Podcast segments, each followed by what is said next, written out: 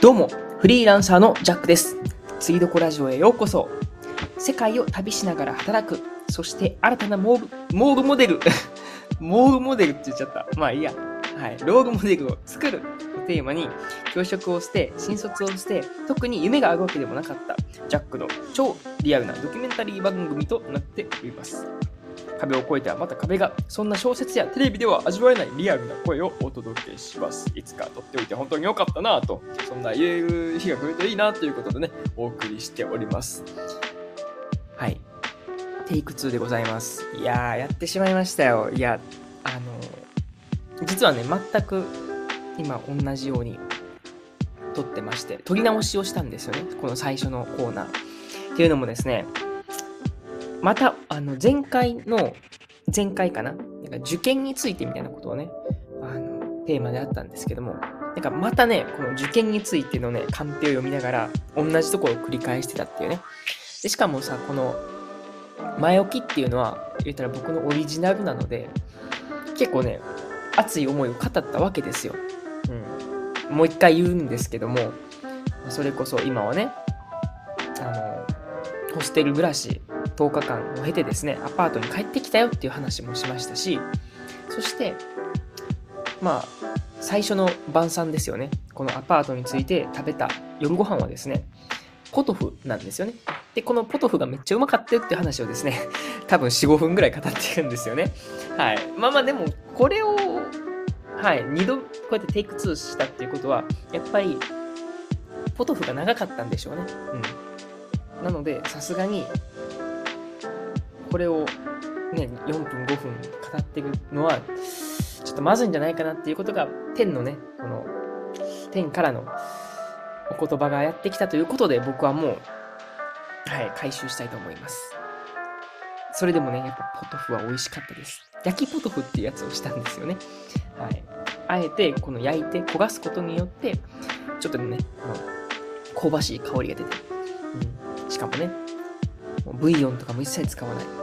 野菜の旨味と塩だけでね、これがうまかったんですよっていうことでね、はい、終わりたいなっていうふうに思います。はい。そんなことはええね。はい。今日はですね、まあその、ポトフにも通ずる部分はあると思いますが、やっぱり皆さんね、このご飯を食べるときもそうですし、ね、いただきますとね、言うわけですよね。はい。何をいただくのって言うと、やっぱりね、ご飯をいただくとも言えますし、今回のテーマでもあります、命をいただくっていうふうにもね、考えられますよね。うん。まさにこのね、今回のテーマにある命を考えるっていうところなんですけども、これはですね、2021年の5月の20日に撮った、収録した、うん、内容をこの本編ではお届けするんですけども、これはね、まあなかなか考えさせられるわけですよ。まさにこの僕が最初に言ったね、このポトフについていただきますっていう話をしましたけども、案外ね、この僕らって、うん、もしかするとね、あの、仕事の内容によってはこうやって命を感じる方、ね、お医者さんとか医療関係者であったりとかっていうのもね、こう命についてこう考えさせられるっていう部分もあるとは思うんですけども、やっぱね、大半の方はね、そうではなかったりするのかなというふうに思っています。うん。かくいう僕もね、全くその命から、やっぱりこう離れたところで、うん、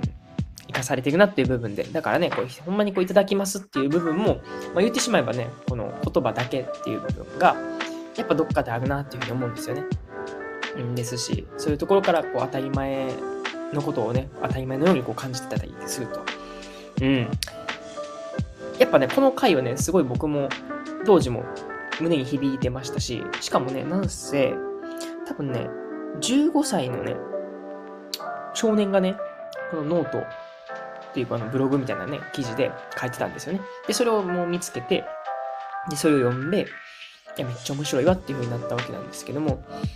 うん。もう一回僕もね、この過去のエピソードを聞き直したら、やっぱりね、胸打たれる部分もあったので、うん。まあ一つね、この命を、ね、命について考えるっていうことをね、まあ皆さんも、まあ、たまにでいいじゃないですか。こうやってね、定期的に、うん、考えるってこともいいんじゃないかなというふうに思ってます。なんか別にそんなね、あの、なんですかね、こう、怪しいこう宗教的な感じで、さあ、今から皆さんありがたいお言葉が、え聞こえてきますよ、みたいな感じのことを言うわけではなくって、まただただですよね、この日常にあることっていうのを、ま感謝するっていう部分が、うん、幸せにつながるんじゃないですかね、みたいな、なんかやばいな。また結局そっちのね、このちょっとこう、怪しい宗教団体ルートに入っていくのかって感じですけども、まあそういうわけもなくですね、はい。まあ、シンプルに、はい、聞いてもらえたらなというふうに思いますので、こちら、本編の方、お楽しみください。それでは、レッツゴー。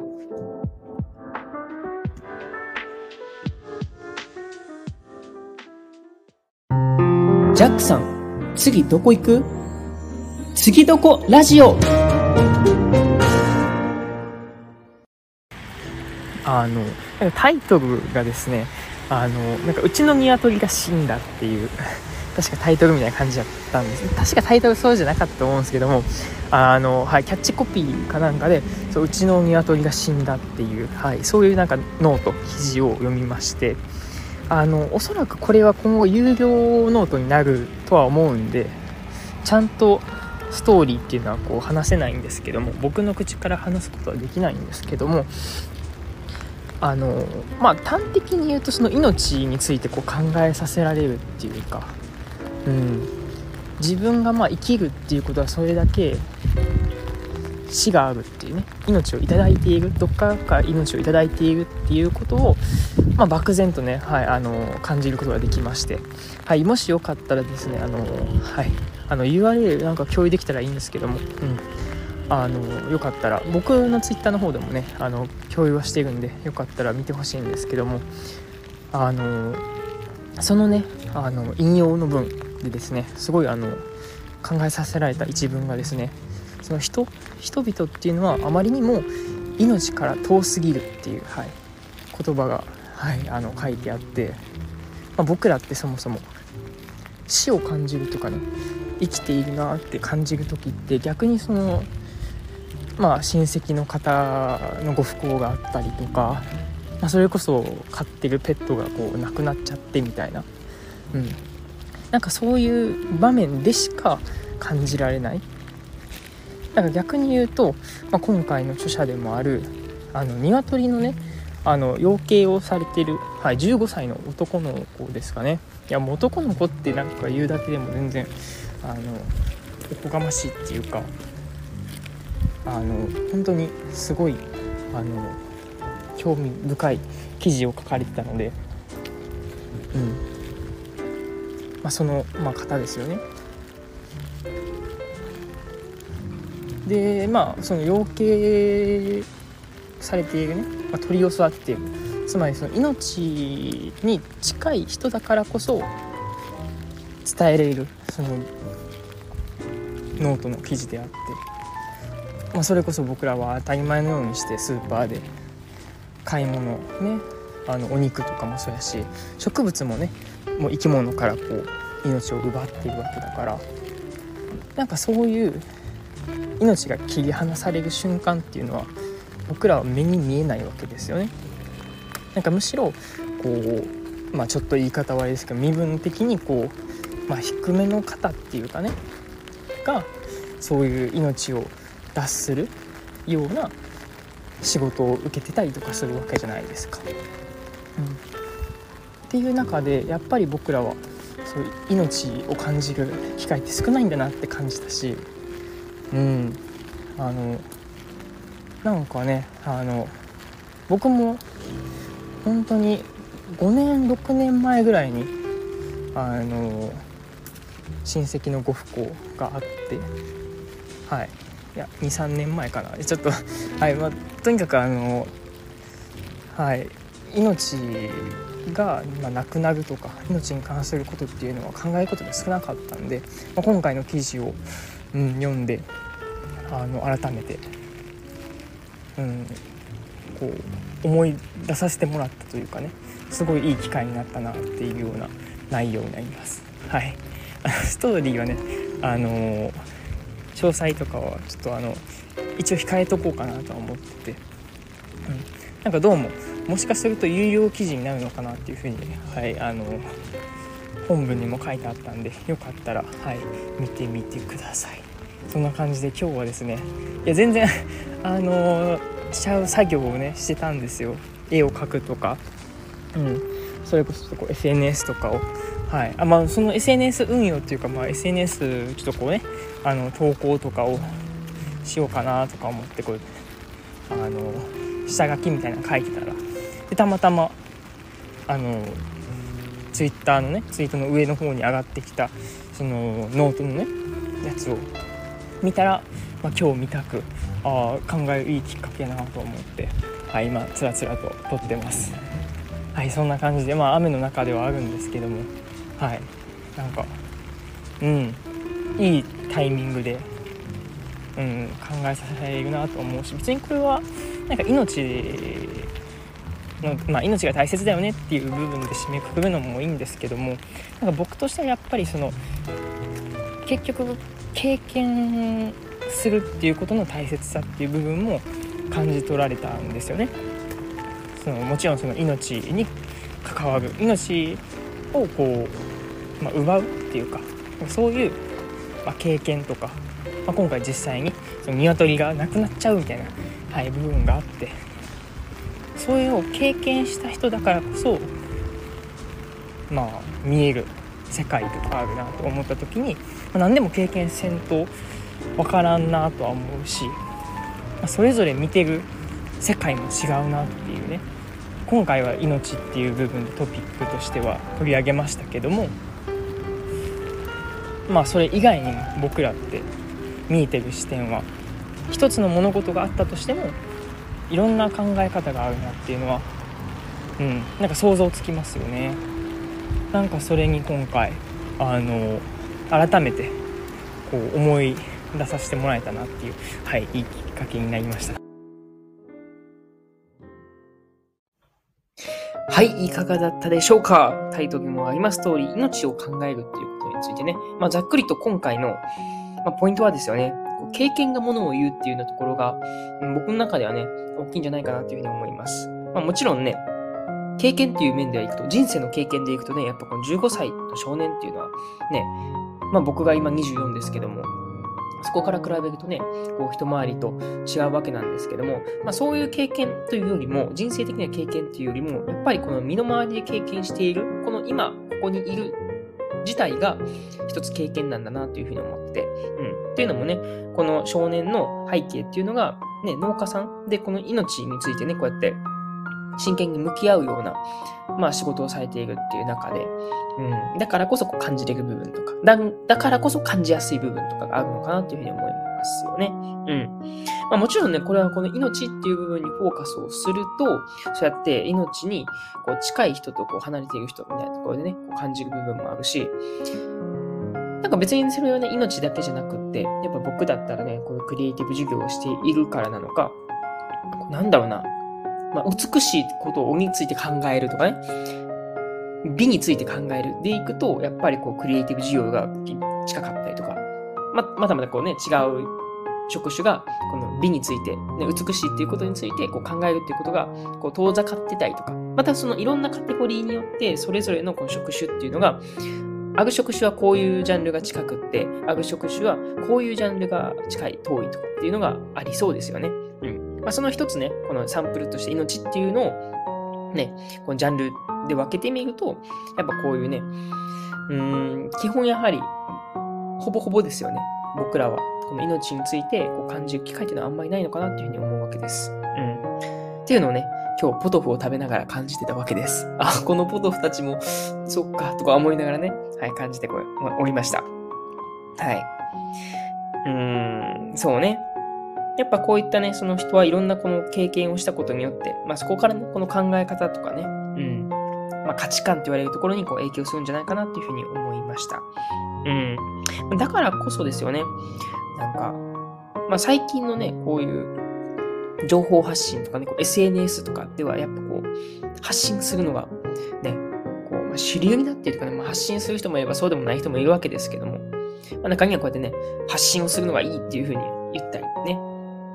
してるわけで、もちろん僕も、その、まあ、どうせやるならね、こう発信するっていうのは素敵なことなんじゃないかなっていうふうに思うわけですよね。こう何かしらこう届けようって思うってことは、自分のその身の回りのことに意識を向けたりして、うん。自分の身の回りのことがより鮮明にわかるっていうのが結構発信をすることなのかなというふうに思ってます。うん。なんか案外ね、そういったこの個人差ある体験からその考え方っていうのはね、うん、醸成されていくんじゃないかなというふうに思いました。だって今回もね、こうやって15歳の男の子が、その、ね、こうやって農家さん、農家さんというかね、この養鶏をしているっていう状況があって、で、普段だったらね、僕らってそういうのを見ることはできないわけですけども、その彼がノートを通してですよね、こう発信してくれたからこそ、僕らのこの、ね、目に届いて、そして心で感じるってことができるっていう部分は、やっぱり発信の魅力なんじゃないかなっていうふうに思いましたね。うん。だから、まあ何でもまずはね、この、ちょっとでもこう発信してみるっていうことは、なんかとても素敵なことなんだろうなっていうふうに思いました。それはこう相手に届いと届くことによって、ああ、いいなって胸を打たれる瞬間があったりするかもしれないし、自分自身、この発信している自分自身も、なんか、だんだんね、その自分の配信特徴とかもそうですし、配信するからこその、この自分の周りのね、環境っていうのが分かってきたりするんじゃないかなっていうふうに思います。うん。なので、一方ね、だから僕、ジャックはどういったこの環境にいてとか配信をしていてっていうのかっていうと、やっぱり今はね、僕はこう海外生活をしているっていう部分から、で、日本とはこう違った切り口でなんかね、生き方とかなんか、物の見方みたいなのは発信、配信できるんじゃないかなっていうふうに思ってます。それはもう物理的もそうですし、やっぱね、この環境が変わればね、この考え方みたいなのこうちょっとね、変わっていったりするんじゃないかなと思ったりして、わけでございます。あとね、まあよく取り上げるものとしては、やっぱ僕はね、一つこの、まあ、心にこうね、なんだろう、まあ、良くも悪くもね、この、なんていうの、衝撃だったのは、やっぱ親子問題ですよね。うん。親と子でこう価値観がずれてしまったっていう問題を、今のところとてもね、いい感じにこう解決しているっていう部分からですね、なんかそういう逆に、逆にっていうかむしろそうですよね、この問題、ね、親と子でなんかどうもコミュニケーションがうまくいかへんとか、なんか価値観がすり合わへんとかっていう部分に対して、なんか僕はね、ちょっとでもこうなんか、アドバイスっていうかね、すごいこう寄り添うことができるんじゃないかなっていうところも、一つ僕のね、この身の回りの環境、あとは配信のなんか特徴なんじゃないかなっていうふうに思っております。といった、まあ、今回はですね、この命を考えるっていうところからですよね、こう経験、体験っていうのがものを言うっていうことが分かりまして、そして、ま、我々がこうやってね、配信していくことによって、実はこのね、自分の体験、経験っていうのも分かっていくんじゃないかなっていうことをお話しさせていただきました。この番組では、えメッセージどしどし募集しております。今日お話ししたエピソードの感想やあなたの近況など何でもお待ちしておりますと。まあ、今日ですとね、やっぱこう命についてこう考えるですからね。うん、なんかこう、ね、自分が本当に、なんだろうな、命についてこう考えるきっかけ、なんかどういうタイミングであったとかね。それこそね、こう、本当にこう病を持って、あと寿命がっていうようなシーンでもやっぱりこう自分の死生観についてこう考えさせることもあると思うので、なんかそういったね、エピソードであったりとか、うん、ありましたら、はい。ぜひぜひ、うん、募集しております。はい。そしてね、こう皆さん通してね、この繋がれたりね、心落ち着く第3の場所にできればなというふうに思っております。もちろんね、このチャンネルフォローしてもらえるとね、大変喜びますので、うん。ポッドキャストのリスナーさんはですね、この概要欄にある URL から、そして、スタンド FM の方はですね、レター機能からですね、コメントの方、よろしくお願いいたします。はい。それでは今日も皆さんにとって素敵な一日でありますように。お相手はジャックでした。またね。